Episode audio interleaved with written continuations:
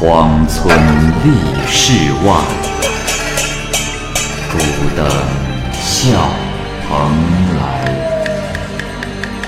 雁作人间雨，旷世岂了斋。鬼怪胡银娥，休当孤望。孤望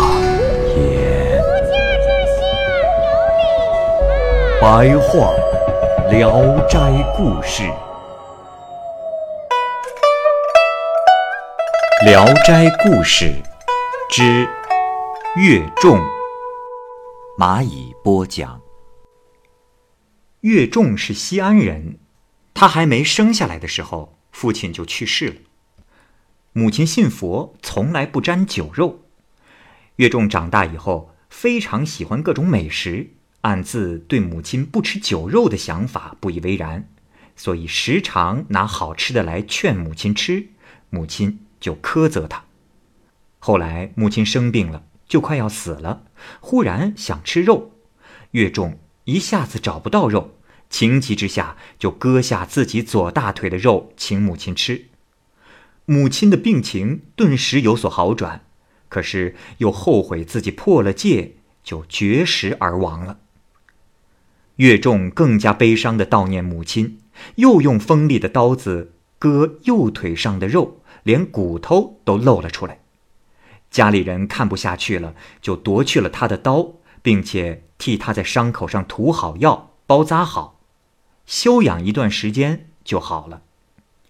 岳仲想，母亲的一生都是严守戒律，从未破戒，又对母亲信佛不肯吃肉这种想法感到悲痛，于是呢，就烧掉了母亲原来供奉的佛像，立了母亲的牌位来祭拜她。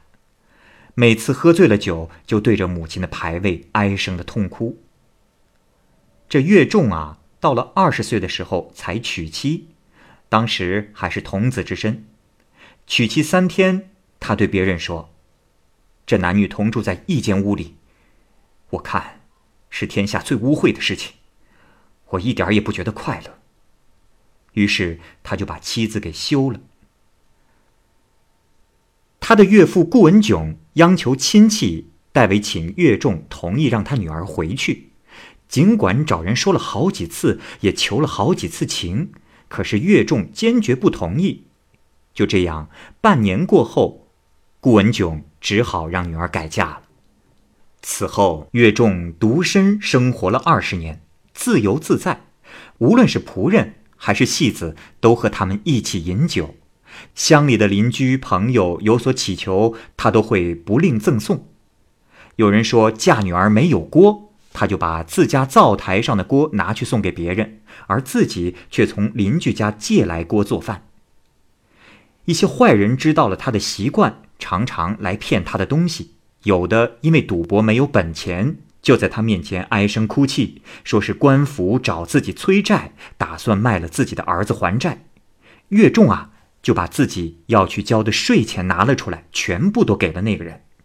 等到催租的官吏上门向他要钱的时候，他才把自己的东西拿去典当来交税。因此啊，这岳仲的家就越来越败落。原来岳仲家富裕的时候，同族的子弟们都全部来巴结他，凡是家里有的东西，岳仲都随他们拿走，不和他们计较。这等到岳仲家境贫困败落了，那些子弟也就很少来问候他了。岳仲倒是看得十分的开，心胸豁达，也并不是很在意。这一天正值是母亲的忌日，岳仲啊正好生病了，不能去祭拜母亲，就想请同族的子弟代为祭扫，但是那些人都说自己有事儿，想把这个事情给推掉。岳仲就只好在家里洒酒祭拜，对着母亲的牌位是嚎啕大哭。一种孤单无依、没有子嗣的心情，久久在他心中萦绕。没过多久，他就病了，而且病得很重。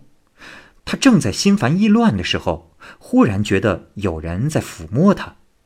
他微微的睁开眼睛一看，原来是母亲。岳仲吃惊的问道：“哎呀，母亲大人，母亲你怎么来了？”母亲说：“儿啊，只因为家中没有人上坟，所以来家里享受祭奠。这样也可以看看你好了没有啊。”岳仲又问：“啊，母亲，母亲一向住在什么地方啊？”母亲回答说：“啊，儿啊。”放心，我住在南海。等母亲抚摸完毕，这岳仲觉得全身上下凉凉的，睁开眼睛一看，这周围竟然没有一个人，他的病也好了。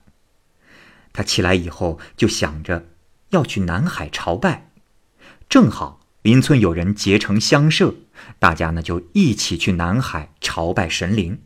岳仲啊。就卖掉了家中的十亩田，带着钱请求与他们一同去。乡社的人嫌弃他不行斋戒，所以没有允许他同行。岳仲便跟在他们后面随行。随行的途中，这岳仲是照样的吃肉喝酒，荤腥不戒。那些人就更加的厌恶他，趁他喝酒睡着了，就偷偷的收拾好行李走了。岳仲只好一个人出发去南海。到了福建，岳仲碰到了朋友，请他喝酒。当时有位名妓琼华也在座，刚好说到南海之行，这琼华说也愿意同岳仲一同前往。岳仲很是高兴，打点好了行李，便一同出发。两个人虽然吃住在一起，却没有发生私情。等到岳仲到了南海，乡社的人看着他带着妓女前来，就更加的瞧不起他，不愿和他一起朝拜。岳仲和琼华明白他们的意思，就等到他们先祭拜完毕，再去朝拜。那些人朝拜的时候，佛没有任何的预兆，他们念念不平。等到岳仲、琼华二人朝拜的时候，他们刚跪倒在地，这海上就突然开满了莲花，花上啊挂着成串的珠子。琼华看到莲花中是菩萨，而岳仲看到花朵上都是他的母亲，他就呼唤着向母亲奔了过去，跳进花中跟着母亲。这时，众人看见万朵莲花都变成了彩霞。大海全被遮住了。不一会儿的功夫，云静波成，刚才看见的一切都不见了，无影无踪。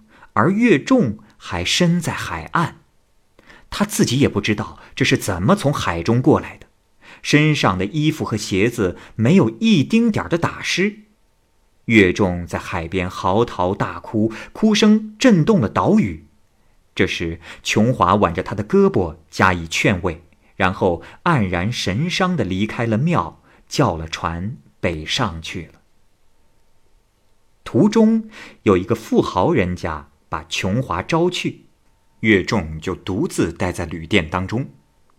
有一个刚八九岁的小孩在店里乞讨，但样子却并不像乞丐。岳仲就仔细的询问了他。原来这孩子是被继母赶出来的，岳仲非常的同情他，小朋友依依不舍的靠在他的左右，苦苦的请求岳仲把他一起带走，救他一命。岳仲呢，就带着他一起回家，问起他的姓名。那小孩说：“叔叔，我叫阿新，姓雍，母亲姓顾，母亲曾经跟我说过。”她嫁到雍家六个月，我就出生了。我本来姓岳。岳仲大惊，他怀疑平生就这么一次三天的婚姻，竟让妻子怀上了孩子，便问那姓岳的住在什么地方。那小孩回答说：“嗯，我也不知道，但母亲去世前。”交给了我一封信，让我好好的保管，不要弄丢。岳仲急忙问孩子拿过信，仔细的一看，正是当年他写给顾家的离婚文书。他吃惊地说：“这孩子，你是我儿子啊！”再一算，这孩子的出生年月确实符合，他也就感到十分的欣慰。然而家道中落，过了两年，这田产渐渐卖光了，竟然连仆人也雇不起了。一天，这父子二人。正自食其力，动手做饭，忽然看见个美丽女子进来，定睛一看，原来是琼华。岳仲吃惊的问道：“啊，琼华姑娘，你怎么来了？”琼华笑着说道：“公子，我们以前是假夫妻，就无需多问了。当初没有马上跟你回来，只是因为老妈妈还在，如今……”她已去世，我想，如果不嫁个男人，就无人保护我；若是嫁人，我又无从保持自己的贞洁。权宜之计，倒是不如跟着你。因此，我千里迢迢来投靠你。说完，他就卸下包袱，替孩子做饭。岳仲十分的高兴。到了晚上，父子二人住一间屋子，又收拾出另外一间屋子给琼华住。儿子把琼华也当做了母亲，琼华呢也十分细致的抚育孩子。亲戚朋友听说了这件事情以后，都给岳仲送来了贺婚的食物，二人很高兴的接受了。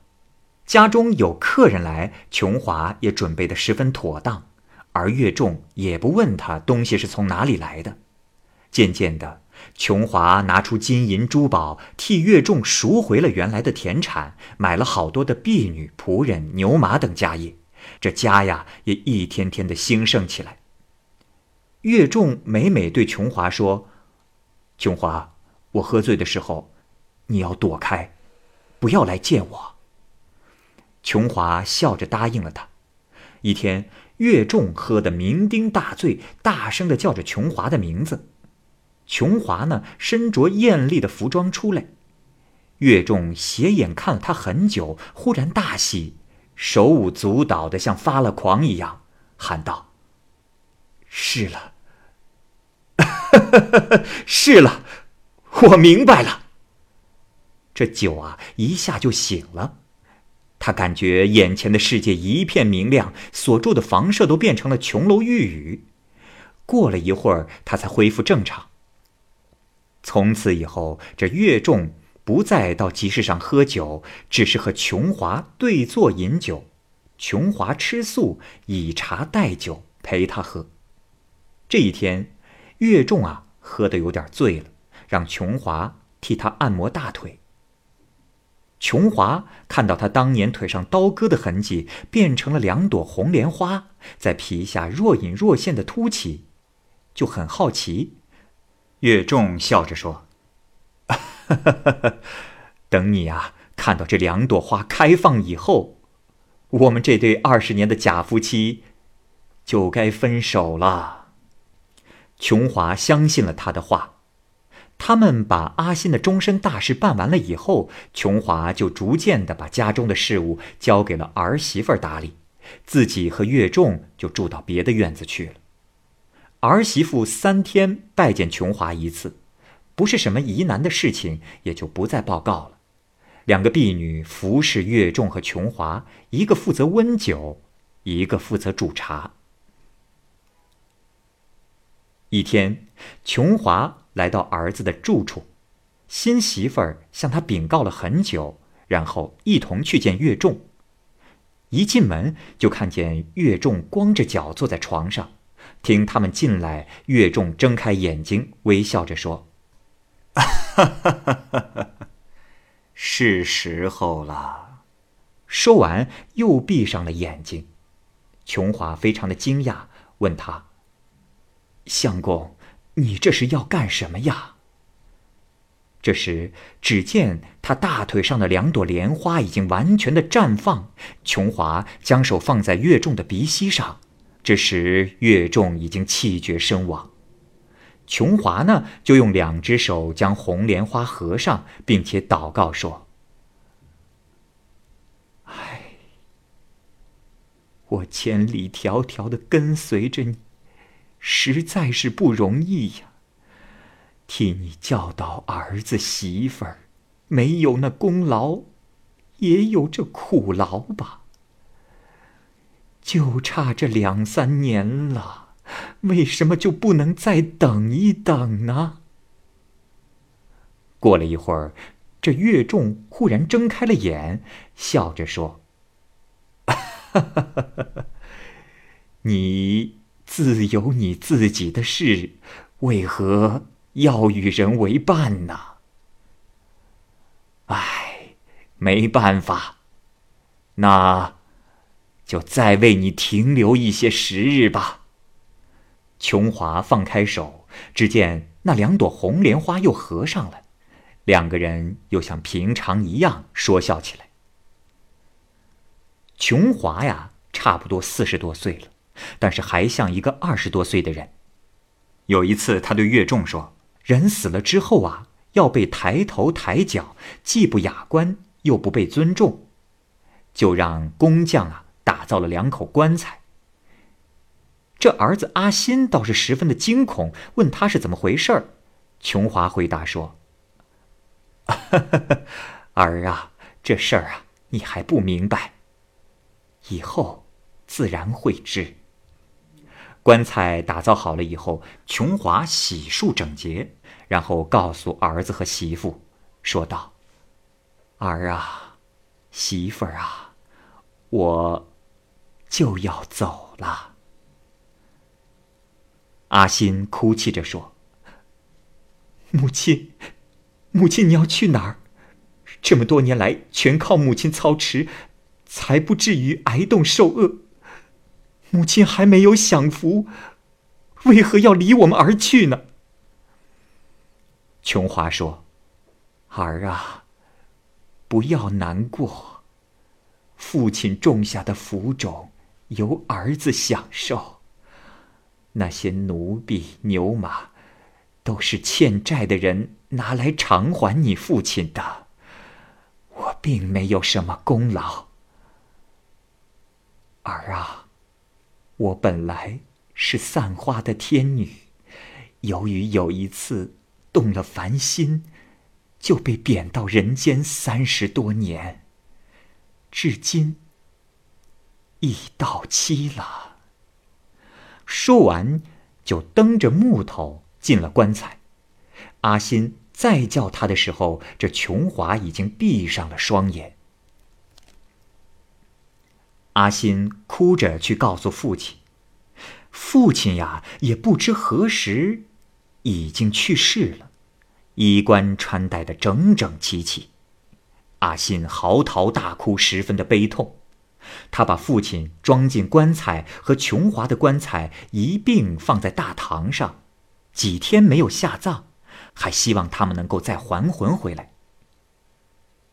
这天，只见一道亮光从岳仲的大腿间射出，周围的墙壁都被照亮了，而琼华的棺材里则散发出了浓浓的香雾，附近的人家都能闻到。棺材关上之后，这香雾和亮光才逐渐的散去。岳仲和琼华下葬以后，岳家的本族子弟想图谋抢占岳家的财产，一起商量着要赶走阿新，就到官府去告状。县官也没有辨明是非，就听信了岳家子弟们的话，打算啊将一半的田产分给那些本族子弟。这阿新不服，又到郡里去告状，告了很长时间，还是没有判决。当初，顾家把女儿嫁到了雍家，一年之后，这姓雍的流落到了福建，音讯全无。顾翁老年无子，又苦苦的想念女儿，于是就到女婿家去找，这才知道女儿也早已去世了，外孙也被赶走了。顾翁呢？就告到官府，这雍家害怕了，就想拿钱去收买顾翁，但是顾翁不肯接受，一定要找到外孙，但是到处找也没能找到阿新。一天，顾翁偶然在路上看见一辆马车经过，他躲开，站到路边等马车过去。这时，车里面一个美人喊道：“可是顾家伯伯？”顾翁回答说是。那女子说：“啊，你的外孙，也就是我的儿子，现在岳家，你不必忙着去官府状告雍家了。只是，你的外孙现在有难，应该马上前去救他。”顾翁想仔细的打听，那车子啊，已经远去了。顾翁于是拿了雍家收买他的钱，启程去了西安。他到那儿的时候，这岳家正在打财产的官司。顾翁自己到官府去，向大人讲述了女儿被休回家的时间、再嫁的日子以及生孩子的年月，详详细细的说了个清楚。这下真相大白，那些岳家的本族子弟都被打了几十大板，撵走了。县官把案了结了。等到爷孙俩回到家，说起见到美人的日子，原来正是琼华去世的那一天。阿新替顾翁收拾了新房子，还送了他婢女。后来，顾翁六十多岁时又生了一个儿子，阿新把他抚养成人。